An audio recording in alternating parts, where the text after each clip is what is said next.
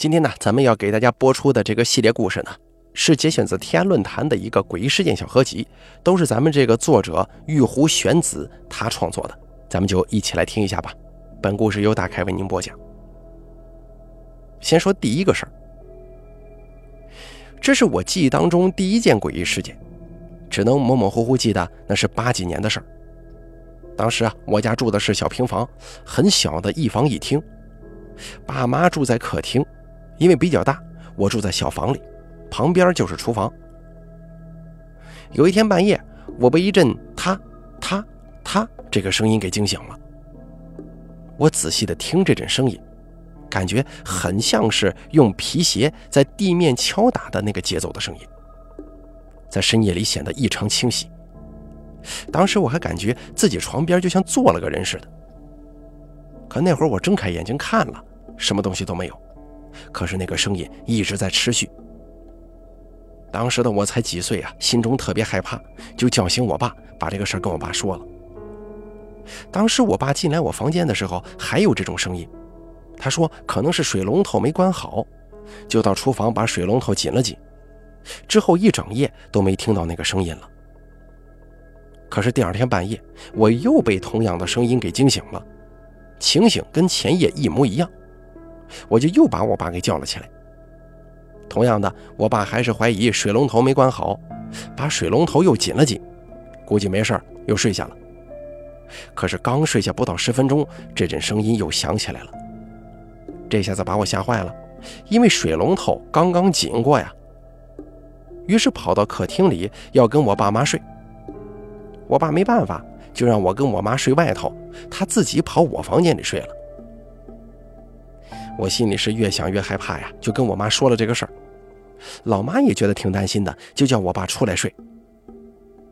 但是以我爸的性格呀，他肯定不愿意出来三个人挤一张床。但是他居然出来了。我妈问他什么情况，他一声不吭，看了我妈一眼，摇了摇头。我妈就没再问什么，就哄我睡觉了。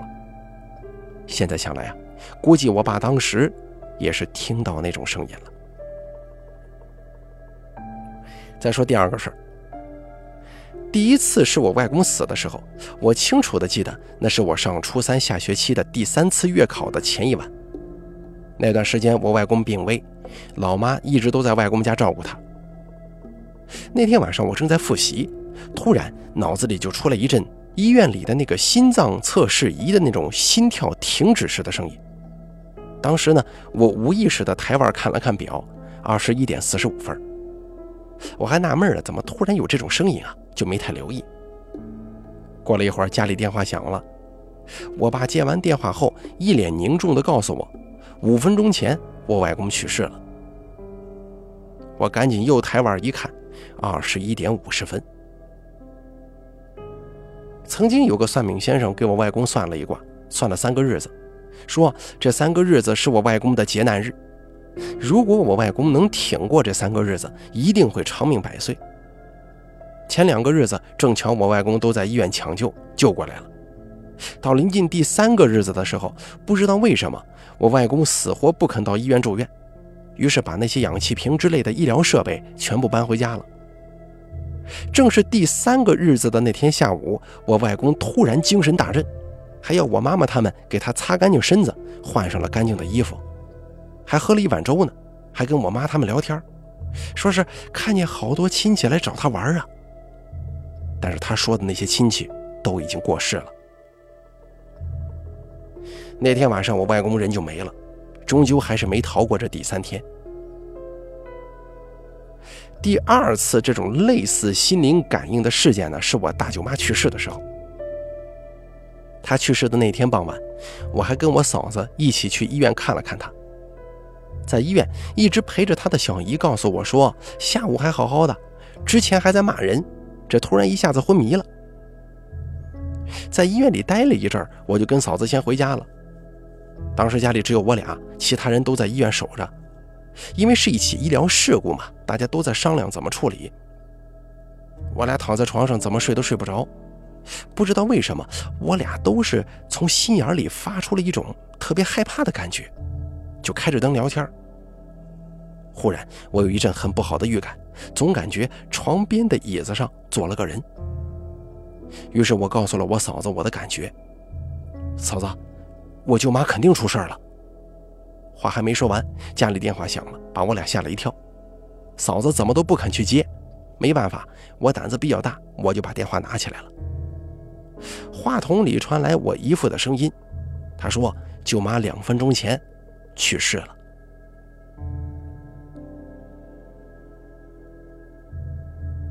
再给大家说第三个遇到高人的这么一个事儿。当时我上大四，因为拍艺术照认识了影楼的化妆师。认识他的第一天，突然就问我：“你是不是经常会突然一阵头痛，来得快去得也快啊？”我特别压抑，因为我从来没有跟他提过这个事儿。但是他说的这个呀是事实，所以我就点头说：“是没错，我有这毛病。”并且他又说。这是因为你能感觉到那些异世界的东西。他还告诉我说，那是因为脑电波受到了干扰，只是有的人能感应到，有的人感应不到；有的人能看到，有的人能感应到却看不到。我是属于最后一种。他说他家里人都有这种能力，还跟我说了很多他经历过以及看过的事儿，说的是神乎其神呢。其实当时我并不怎么相信他说的话，直到那一天。那天他们影楼到我们学校摆桌子做宣传，中午闲着没事儿我就到他们宣传桌那边跟他聊天。当时他们的宣传桌摆在学校新盖的公寓区里，因为那个地方来来往往人很多呀。正聊得起劲儿的时候，他突然抬头看对面的一栋宿舍楼顶，就问我：“盖那栋宿舍楼的时候是不是死过人呢？”我一脸茫然。因为这片公寓区是刚落成不久的，我也不知道。他也没再接着往下说，我们俩呢就继续谈天说地。当时我正跟他说着我曾经做过的一个很奇怪的梦，突然一阵剧烈的头痛向我袭来，同时我注意到他突然把头低了下来，眼睛一直瞄向我的左后方。当时我没敢吭声，也没有把疼痛的感觉通过表情表露出来。还跟没事人一样，跟他继续说梦。过了一会儿，上课铃响了，开始有学生陆陆续续经过我们身边，往教学楼方向走。正当五个男生说着笑着从我身边经过的时候，我突然发现那阵头痛的感觉没有了。我还没想明白怎么回事，他的问题就先砸了过来：“你现在头还疼吗？”我整个人都愣住了，他怎么知道我刚才头痛呢？因为我根本也没告诉他，更没表现出来呀。他接着说：“你没发现刚才我突然把头低下来了吗？那会儿啊，他就站在你的左后方，盯着你听你说梦呢。刚才有五个男生从这儿走过，他跟那五个男生一起走了。当时听得我是出了一身的冷汗呢。我开始相信他跟我说的这些好似神话一般的经历。”再给大家说第四个故事。那是我上大一的时候，我们住的那栋宿舍楼啊是很老的房子，经常有传言说闹鬼，但是我一次没见过。先介绍一下我们的宿舍啊，因为接下来的事情跟他有关。我们宿舍一进门正对着的是一排书桌，书桌的尽头就是窗户，整排书桌两边各有两组上下铺，铺位离书桌的走道很窄。没办法呀，房间太小了。进门的左手边有一块小空位，放了一张我们从教室偷来的桌子，用来放一些杂七杂八的杂物。左边墙上挂了一个全身镜，镜子旁边就是左手边的铺位了。大家都知道啊，大学女生宿舍都喜欢挂帘子，所以如果不站在门口位置，是看不到这一片小空位的事物的。进门的右手边就是一个黑乎乎的衣柜，但是被我们当书柜用了。就在我生日那天早上，室友起床后陆陆续续的去洗漱了，宿舍就只剩下了四个人。英跟我一样站在书桌的右边走道，单根娟在这个书桌的左边走道，也就是靠镜子这边的走道。当时我正站在窗边梳头，突然从挂镜子的那片小空间里传来了琪琪的声音：“玄子，祝你生日快乐！”我一边说谢谢，一边拿起脸盆往外走。可是走到门口的时候，我发现镜子前根本就没人，除了宿舍门，左右都看了看，连个鬼影子都没有。当时我也没在意，就去洗漱了。回到宿舍之后，大家都回来了嘛，我就问琪琪，是不是她站在镜子前那边啊，祝我生日快乐了？可是琪姐说，她一起床就去厕所了，根本还没来得及祝我生日快乐。跟我站在同一方向的鹰说：“别逗了，我都听见了。”但是站在相反方向的丹跟娟都说没听到，没有听到任何人祝我生日快乐。当时把鹰吓得啊的一声尖叫出来了。那会儿我就愣了，因为当时我出宿舍门的时候，走道里一个人也没有，而从我听到生日祝福到我走到宿舍门口的时间都不到五秒钟。而厕所在走道的尽头，至少得走十五秒才能到达。而水房在左手边。我去洗漱的时候，除了两个室友，根本就没有我认识的人，更不可能有人知道我当天过生日。而那两个室友早上一起床就已经祝福过了呀。这一年呢，真是怪事儿一件接着一件。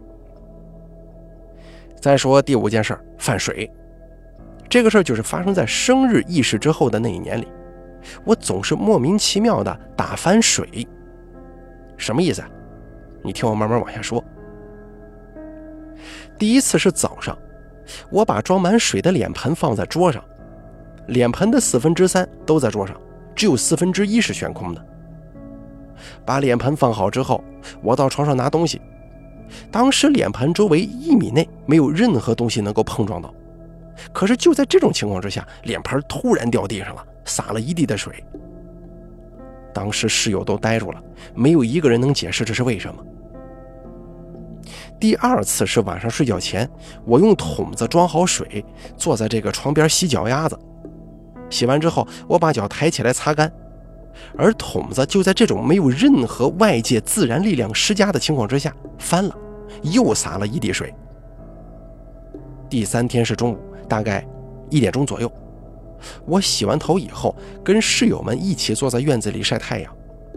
过了好长好长时间，英说：“哎，玄子，都这么长时间了，你头发怎么一点也没干呢？”